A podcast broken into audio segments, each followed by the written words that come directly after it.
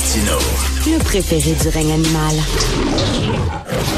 Bonjour, les petits lapins. Alors, la question concernant Omicron, elle est très simple, elle est très courte, elle est très claire. Est-ce que Omicron représente le début de la fin de la pandémie ou seulement la fin du début? C'est ça la question. On va en parler avec M. Benoît Barbeau, virologue et professeur au département des sciences biologiques de l'Université du Québec à Montréal. Bonjour, M. Barbeau. Bonjour, M. Je vous pose la question, le début de la fin ou juste la fin du début? en fait, la question est plus difficile à répondre qu'autre chose. Euh, je crois que le variable micron nous, nous en tout cas, nous lancé un nouveau défi, celui qu'on s'attendait pas. Et puis, vraiment, on va faire en sorte que les gens, euh, quand même, un bon nombre de personnes vont être infectées.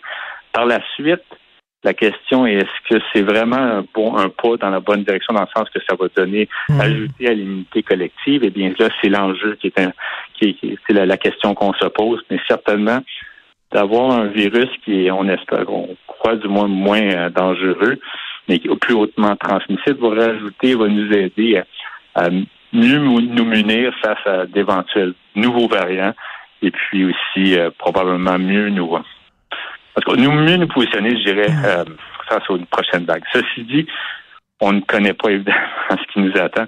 Euh, comme je vous dis, le variant Micron était vraiment une surprise, comme ben oui. des personnes. Mais il euh, faut, faut, faut s'attendre à possiblement, on n'espère pas, mais d'autres surprises. Mais n'empêche que il est certain que celui-là est en train de déferler à travers le Québec comme partout ailleurs. Parce que, va donner une certaine immunité. Parce que ce qu'on se disait, là, c'est qu'habituellement, quand tu attrapes un virus, tu es immunisé contre ce virus-là. Si tu as eu à un moment donné la rougeole dans ta vie, ben, tu ne l'attraperas plus, la rougeole. Hmm. Ben, ça n'a pas l'air comme ça avec euh, Omicron, là. Ouais, ben ça, il faut faire attention dans le sens que c'est ça. On fait, ce virus-là, il est quand même, sans pour autant être aussi changeant que le, le virus influenza, il change beaucoup. Fait en sorte que lorsque vous allez, vous allez avoir été infecté par le variant Omicron, euh, après quelques mois, et si un autre variant arrive et qu'il y a des, quand même des changements assez différents à sa surface, vous allez quand même pouvoir être infecté, puis peut-être avoir certaines séquelles. Mais autrement, ce qui va arriver, c'est qu'il y a des bonnes chances que vos, vos, symptômes soient diminués. Alors, on est, on va être protégé face aux variants Omicron, certainement. Mais encore là, euh, de ce qu'on connaît justement de cette famille de virus qu'on appelle les coronavirus, bien, vous pouvez être infecté par un coronavirus qui vous a infecté l'année précédente et parce que votre réponse immunitaire n'est pas nécessairement aussi bien équipée ou bien, hmm. c'est-à-dire aussi euh, adaptée à ce, nouveau, ce nouveau virus qui vient de vous infecter. Oui, aussi le fait que la réponse immunitaire peut aussi diminuer. Alors, rappelons-nous aussi qu'il faut faire une différence claire entre infection et apparition des symptômes, plus particulièrement les symptômes graves. Et c'est là qui est l'enjeu le plus important. S'assurer que les euh, que notre que notre système, que notre gestion de, de, de ces, ces, ces, vagues continuelles soit adaptée à être capable de pour être capable de limiter et éventuellement vraiment diminuer fortement euh, les risques d'hospitalisation après infection. Euh, il y avait un texte dans le National Post aujourd'hui euh, écrit par Rex Murphy, qui habituellement j'aime assez Rex Murphy, le commentateur, mais là j'ai trouvé son texte très décevant parce qu'il dit finalement le vaccin, ça nous déçoit beaucoup. On pensait que ça nous protégerait, puis finalement le vaccin n'a pas rempli sa promesse. Moi je dis non non, il faut voir le verre quand même à demi plein. Si on est vacciné, on a moins de risques de se ramasser à l'hôpital. Les symptômes vont être beaucoup moins forts. Euh, il faut il faut le rappeler ça là. Il faut, et non seulement le rappeler, il faut insister sur ce fait. Parce que je crois qu'on avait justement été peut-être un peu trop euh, confiant que le vaccin allait régler tout, puis qu'on allait se retrouver à une, euh, après une campagne vaccinale assez élevée, assez imposante, de, se retrouver vraiment à un presque niveau normal de vie après que tout le monde presque soit vacciné. Les vaccins nous offrent une protection et c'était aussi l'objectif principal de ces vaccins, de protéger contre les symptômes graves. Et puis, c'est comme ça qu'ils ont été évalués en phase clinique et c'est comme ça qu'ils continuent à performer. Alors, pour cette raison, écoutez, si vous avez la une grande, ben, un peu plus que la moitié des gens qui se retrouvent, qui sont à l'hôpital, qui n'ont pas été vaccinés, bien, ça vous démontre encore là que les vaccins tels qu'ils ont utilisés, tels qu'ils ont été conçus, euh, qui, et qui représentent le virus d'origine, eh bien, continuent justement à performer et nous protéger. Et pour cette raison, on ne doit absolument pas dire que les vaccins ont été, euh, euh, on n'a pas réussi justement à atteindre leur objectif. Ils continuent à le faire et c'est pour cette raison justement qu'il faut continuer à utiliser cette, cette approche et aussi, mais cette fois-ci, possiblement réfléchir à comment les mieux les adapter pour qu'ils soient, qu'on soit capable justement de les utiliser non pas à tous les trois mois, mais plutôt de façon annuelle.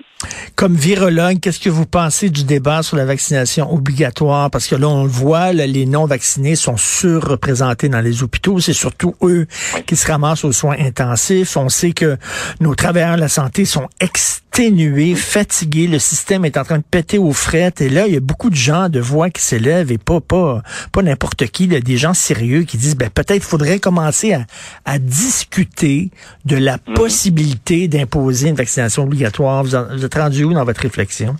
Là-dessus? Moi, c'est, écoutez, c'est un, un, sujet quand même qui va au-delà de ma spécialité. C'est plus une opinion. Euh, on, a quand même, on fait face à un pourcentage qui est relativement faible de la population, mais malheureusement, c'est eux qui, en effet, se retrouvent euh, plus de 50% des cas hospitalisés. Euh, on, ça sera encore là, difficile justement d'aller chercher de plus de personnes possibles dans ce 10% Je crois qu'on a des options telles que euh, les nouveaux vaccins qui sont développés, celui de Chicago entre autres, qui permettraient justement de faire en sorte que ces gens-là seraient peut-être plus rassurés. Euh, lorsqu'on commence à, obliger justement les gens à être vaccinés par hmm. rapport à la situation qu'on vit, je comprends évidemment le, besoin, euh, mais vous savez, ça sera quand même difficile, ardu, puis peut-être même déchirant de, d'imposer ce, ce, vaccin-là. Euh, ceci dit, je trouve quand même que le vaccin, c'est vraiment un des outils les plus importants que nous avons à l'heure actuelle et même probablement dans les prochains mois et années. Puis il faudrait vraiment aller chercher le plus haut taux de vaccination possible. Oui, il faut, il faut rappeler, là, il faut rappeler que le vaccin, c'est la seule porte de sortie, tout ça, mais on dirait qu'il y a une gang de récalcitrants, récalcitrants que ils comprennent pas les arguments. Là, il va falloir utiliser le, bâton puis laisser tomber la carotte. Là.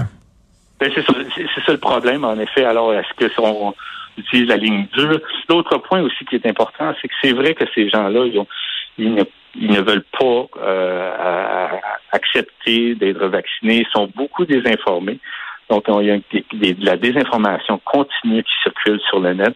ils sont aussi, ils sont, sont des groupes justement qui, comme qui chaque fois renchérit le fait que les vaccins sont dangereux, sont inutiles. Et puis, euh, donc, c'est vraiment malheureusement une situation qu'on vit, qu'on vivait à un niveau moindre quand même précédent la pandémie, mais n'empêche que ça pourrait, il y a certainement une ligne plus dure qui pourrait être prise mais ça sera à quel point on mettra, devra mettre euh, tant d'énergie face à ces gens-là euh, par rapport au fait qu'on doit aussi mettre beaucoup d'énergie à trouver une façon de mieux, de continuer à mieux traiter les gens qui sont hospitalisés, puis s'assurer justement aussi que notre, nos services de soins de santé soient mieux, mieux équipés, mieux capables d'intervenir, parce que à ce que j'ai compris, encore là, c'est en, dehors vraiment de, de, hmm. mais la capacité, les infrastructures et le nombre de lits qu'on peut offrir au Québec est moindre que beaucoup d'autres pays, de beaucoup d'autres endroits au monde. Alors ça aussi, il faut miser là-dessus. Mais je crois qu'au niveau des vaccins, ben oui, au, point de vue de lits disponibles par tranche de 1000 habitants, on fait partie de, le peloton de là, vraiment, là,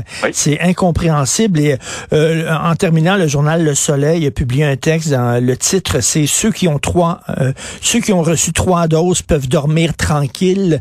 Êtes-vous d'accord avec ce titre-là?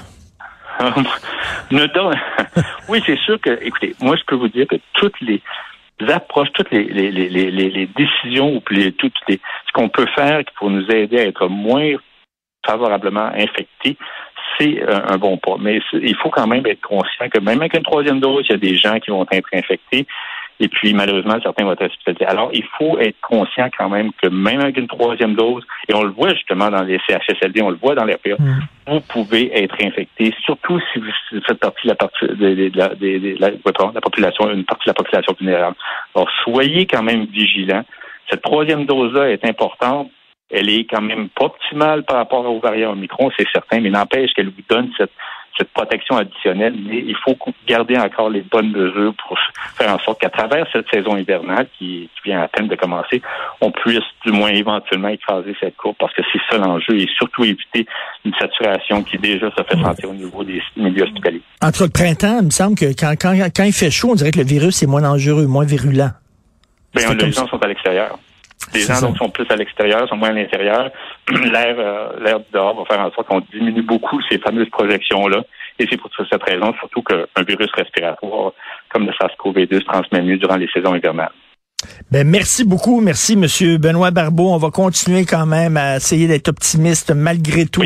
Merci, virologue et professeur au département des sciences biologiques de l'Université du Québec à Montréal. Bonne journée. Alors, c'est tout pour moi. Je veux remercier l'équipe formidable avec qui je travaille à la recherche. Maude Boutet, Florence Lamoureux. Merci beaucoup. Alexandre Moranville-Wallet qui nous a donné un sacré coup de main ce matin. Jean-François Roy à la réalisation, à la régie. Euh, c'est Benoît lui-même qui euh, prend la relève. Il y notre discussion à midi. Et nous, on se reparle demain à 8 heures et passez malgré tout une bonne journée.